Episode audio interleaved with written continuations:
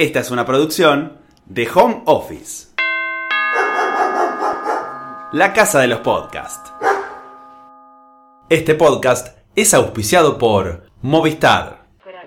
Mi nombre es Camila, estudié y me recibí de ingeniera eh, y después de varios años de trabajar para el sistema me saturé y en 2018 decidí ir a recorrer el mundo, periodo en el cual a mi mitad de año, alrededor de julio de 2018, tuve una grata experiencia en Alemania, de la cual no me arrepiento, así que recomiendo a todos los oyentes que recorran Alemania alguna vez en la vida. ¿Tenés identificado el momento donde dijiste, ya fue, me voy?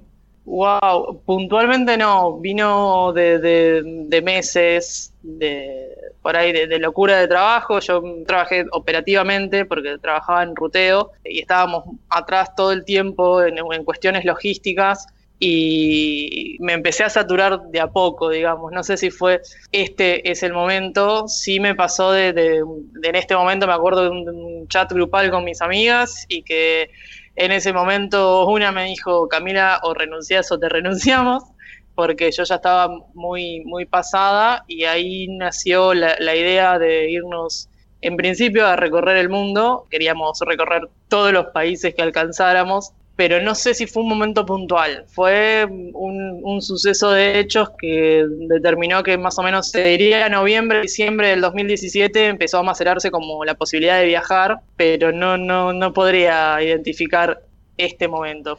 Se dio como consecuencia de, de la vorágine del trabajo y fue una linda consecuencia, por suerte. Y Cam, ¿por qué Alemania? Alemania siempre a mí me atrajo mucho la historia, sé que es un país muy golpeado culturalmente, en realidad socialmente, y me atraía mucho el idioma. Así como mucha gente estudia inglés, siempre tuve, no sé, me llamaba la atención al oído, obviamente, lamentablemente nunca lo pude terminar de aprender, obviamente estoy todo el tiempo con queriendo retomar, pero siempre me atrajo también mucho el, el idioma y estábamos viendo hacia dónde seguir nuestros caminos con, con mis amigas ¿Con cuántas amigas te habías ido? Nosotros el viaje lo planificamos entre cuatro, Carla, Justina y Tamara. Car en particular iba como su, de viaje de sus vacaciones y con Justina y con Tamara eh, habíamos decidido este, prolongar nuestra experiencia principalmente por Europa, este, después, bueno, en los países que, fuésemos a poder recorrer. Al poco tiempo, mm, bueno, uno cuando ingresa a Europa tiene este tema de que eh, puedes permanecer 90 días en todo lo que es el territorio Schengen. Pasados estos, o llegando casi estos 90 días, Justi decide volver y nos quedábamos con Tama este, y estábamos en esa disyuntiva de, permanecer recorriendo, mm, entre comillas, eh, de manera ilegal y la, posibilidad de pasarnos a países que no pertenecen a esta comunidad o sacar alguna de estas visas. Yo me puse a averiguar porque estaba allá y estaba con la posibilidad de cruzarme a Alemania, que es un país que siempre me interesó, quería recorrer, quería conocer, y vi la posibilidad de sacar la visa en, en Madrid, averigüé lo que había que presentar, junté los papeles de los requisitos, me presenté en Madrid, solicité un turno que de hecho lo conseguí bastante rápido. Me presenté, presenté los papeles, me hablaron todo el tiempo en español, hacer la embajada en, Madrid, así que tampoco tuve inconvenientes con lo que es el idioma para la presentación de, la documentación. Y en no más de una semana este, me había llegado la notificación de que me habían aprobado la visa, que la podía retirar, y ya tenía mi, mi pase, digamos, para entrar a Alemania. Y una vez ahí ya instalada en Alemania, ¿en qué lugar hiciste base? Yo llegué a Berlín, yo en un viaje anterior con, compañeros de trabajo y amigos había conocido Múnich y Nuremberg, entonces quería por ahí ir un poco más al norte, así que directamente saqué pasaje para Berlín y me quedé unos largos tres meses en Berlín, que es una ciudad que la verdad que es bastante multicultural, tiene de todo y me encantó. Tuve la oportunidad, bueno, en los primeros días, hasta que más o menos me, alineé a cómo, cómo se manejaban y cómo este, la gente se instalaba en Berlín una vez que tenía este tipo de visas Estuve viviendo, entre comillas, en un hostel y después tuve la suerte de alquilar este, una habitación con una pareja de alemanes que hablaba muy bien el español, así que por suerte me integraron bastante, pero hice base en Berlín.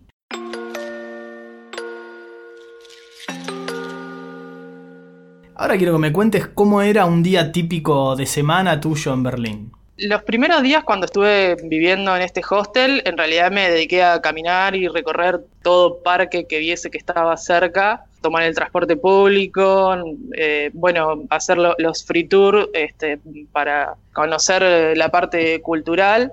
Y una vez que me fui a vivir con, con esta pareja en, en, un departamento, empecé a hacer el curso de alemán, me anoté en una escuela de alemán, iba todos los días a aprender alemán, eran cuatro horas continuas, era un curso intensivo. Y mi día a día era, bueno, levantarme temprano, ir a la escuela, aprender, a veces socializábamos con los mismos compañeros, había una chica uruguaya y un chico español con los que por ahí eran los que más tratábamos porque el resto se manejaba más en inglés. Eh, y por ahí sí, salíamos muy de vez en cuando a, tomar algo, pero si no, a las tardes trataba de, recorrer, de andar, me gustaba mucho caminar. Berlín en particular tiene muchos barrios, muchos parques eh, y la verdad que eh, daba para caminar y caminar y podría decirse que mi día a día en, Alemania era estudiar el idioma y caminar la ciudad. También en su momento habíamos hecho como un grupo con otros dos chicos que estaban con la visa, la habían sacado pocas semanas antes que yo, pero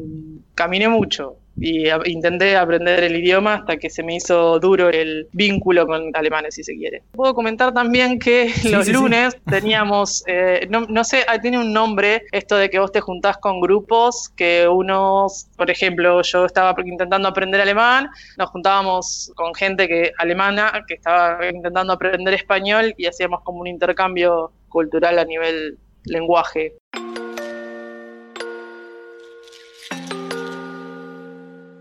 Y Can, me decías que estuviste la chance de ir a una escuela ya a aprender un idioma. ¿Notaste alguna diferencia en cuanto al lugar o cómo se manejaban con respecto a, no sé, haber ido a alguna escuela acá? Digo, no escuela del colegio, sino a haber hecho algún curso presencial o algo. Digo, ¿había diferencias en cuanto a, a cómo se dictaban las clases, a cómo se comportaba el que tenías al lado? No sé, ¿algo raro así o nada te llamó la atención de eso? La diferencia principal que podría marcar, casi que la única, es el hecho de la puntualidad.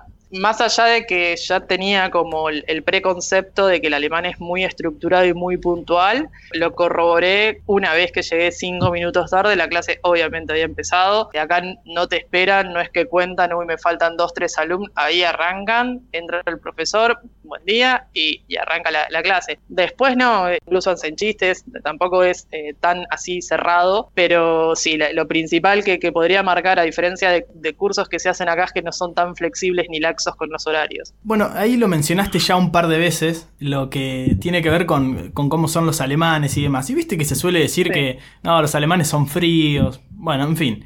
Digo, la idea no es encasillar ni estereotipar a nadie, pero ¿qué experiencia vos tuviste desde lo personal para con ellos? Digo, ¿los viste realmente así, como se suele decir, o desde tu experiencia fue nada que ver? Mira, yo viví con, con, una pareja, los dos hablaban español, entonces habíamos formado un vínculo y hablábamos bastante, eran muy agradables, pero tenían ciertas costumbres que entiendo que son propias del alemán, el tema de para visitarse hacen citas, no, no, sé, no es como nosotros que por ahí, che, estoy yendo a tomar unos mates o directamente te toqué el timbre y te aparecí en tu casa. Y además como que los dos tienen que estar de acuerdo, no es que surge en el día. Me ha pasado de que el, departamento donde yo fui a convivir estos meses era nuevo, los chicos recién se habían mudado e incluso iban amigos a conocer el departamento como a modo de inauguración y quizás si a las tres venía tal grupo de amigos o de tal este, vínculo generado, por ejemplo, amigos del trabajo, era el turno de ellos y si venían amigos de otro sector o de otro ámbito, tenían como que tener una cita en otro horario,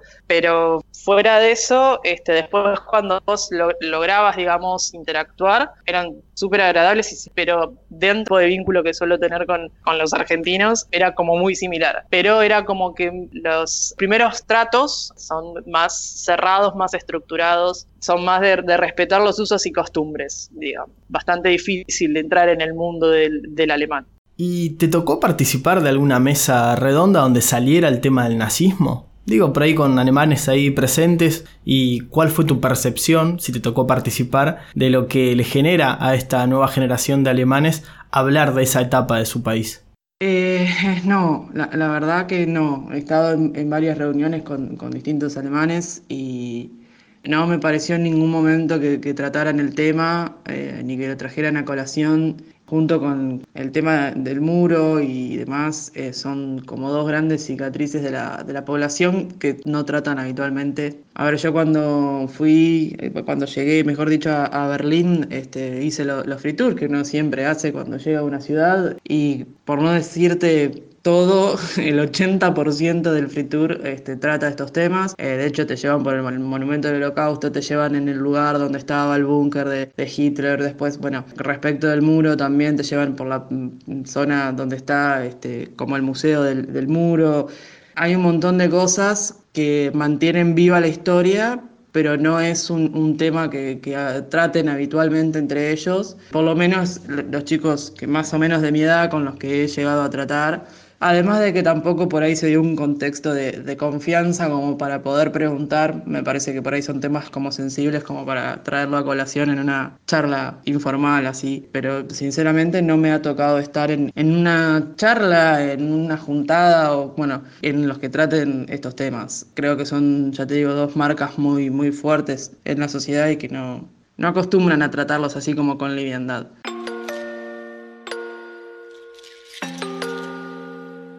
Mencionabas que la visa la pudiste hacer o, solicitarla desde Madrid. Independientemente de donde haya sido, lo, digo, lo que está bueno saber es que se puede hacer estando no necesariamente en Argentina, pero yendo a los requisitos específicamente, ¿te acordás qué era lo que necesitabas?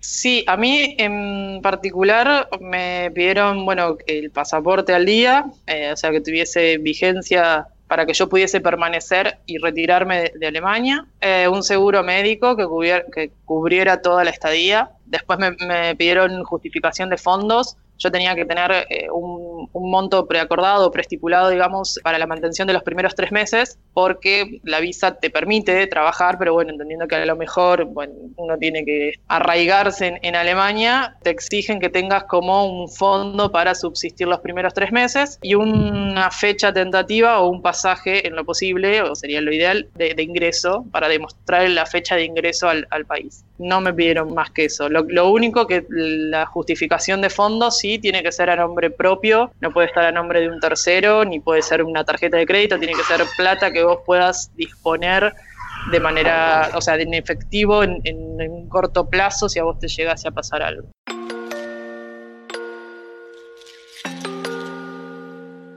Te propongo un poco eh, llevarnos ahí al mapa de Alemania. Y vemos que Alemania está en el centro de Europa y quizás te tienta un poco decir, che, este fin de podemos ir acá, este, digo a otros países porque están tan cerca todo.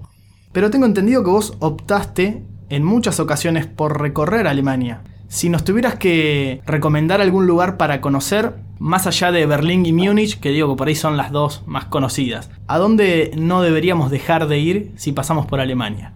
Hamburgo me gustó mucho, eh, está un poco más al norte de Berlín. Colonia es una linda ciudad para ir. El que no recomiendo tanto, que me parece que está un poco sobrevalorado, no por eso deja de ser una linda ciudad, es Frankfurt. Ah, pero Hamburgo me gustó mucho, es como muy. Y Colonia también. Son más al norte, quizá, que, el, resto. Este, yo estuve por, por también por Stuttgart, Düsseldorf también, antes de volver a, Barcelona. Colonia y Hamburgo me parece que son dos, dos ciudades para conocer. Por lo menos a mí me gustaron mucho.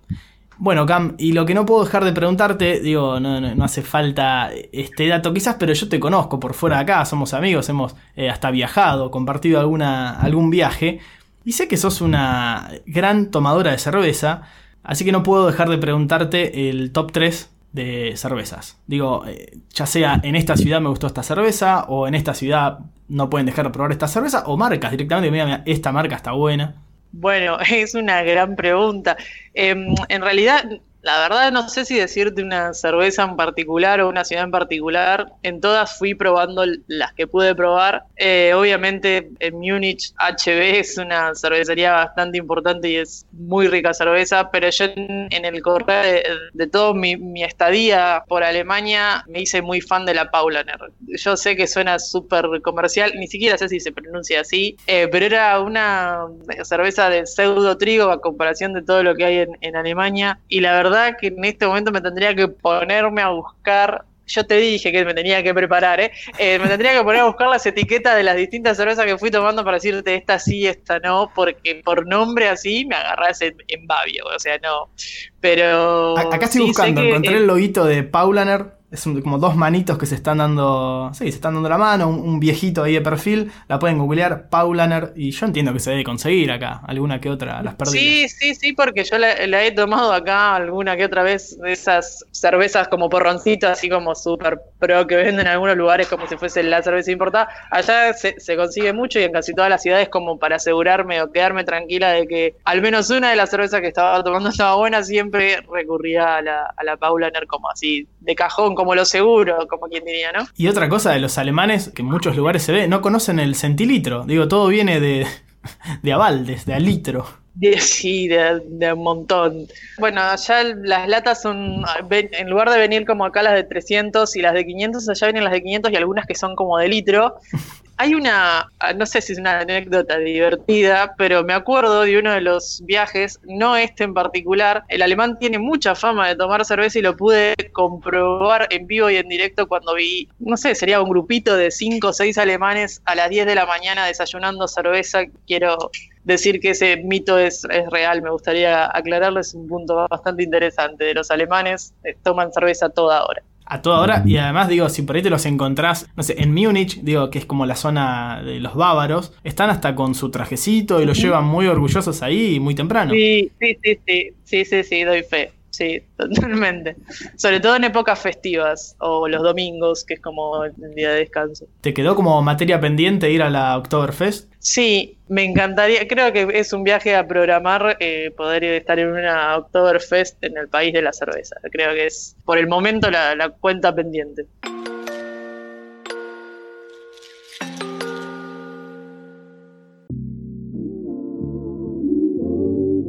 Casi ya un poco acercándonos al, final, ya hace un ratito que estamos hablando, me queda preguntarte, digo, es una experiencia que recomendás, lo dijiste al comienzo, y lo que viene entonces es preguntarte si lo volverías a hacer.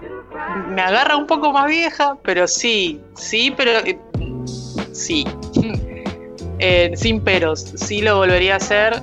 Me gustaría por ahí tener otra organización u otra desorganización. Eh, yo cuando viajé estaba como eh, muy estructurada y la, idea de Alemania surgió en definitiva en, función de, que no quería este, estar en una situación ilegal, en, en otra parte del mundo, muy lejos de mi casa. Hoy por hoy creo que iría o por un camino súper legal desde que entro a Europa o por una versión totalmente hippie de andar por cualquier lado sin preocuparme de nada. Pero sí lo volvería a hacer, sí andaría más. O sea, a mí me re gustó conocer Berlín y estar tres meses en Berlín. Si pudiese, si o las herramientas para poder decir, estoy, no sé, una semana en cada pueblito, no solo de Alemania, sino también del resto de los países, lo haría. Me agarraría un poco más vieja, un poco más cansada, pero no sin ganas de, seguir recorriendo el mundo. Me parece que es un buen motivo de vida. No solo sin ganas, digo, de caminar o, un poco más cansada, me imagino las ganas intactas de seguir tomando cerveza, eso seguro. No, bueno, eso no se discute, no, eso no estaba ni en duda, totalmente. Sí. Cami Goñi nos llevó de paseo por Alemania. Eh, gracias, Cam, por estos minutos. No, por favor, cuando quieran, vamos a recorrer Alemania juntos.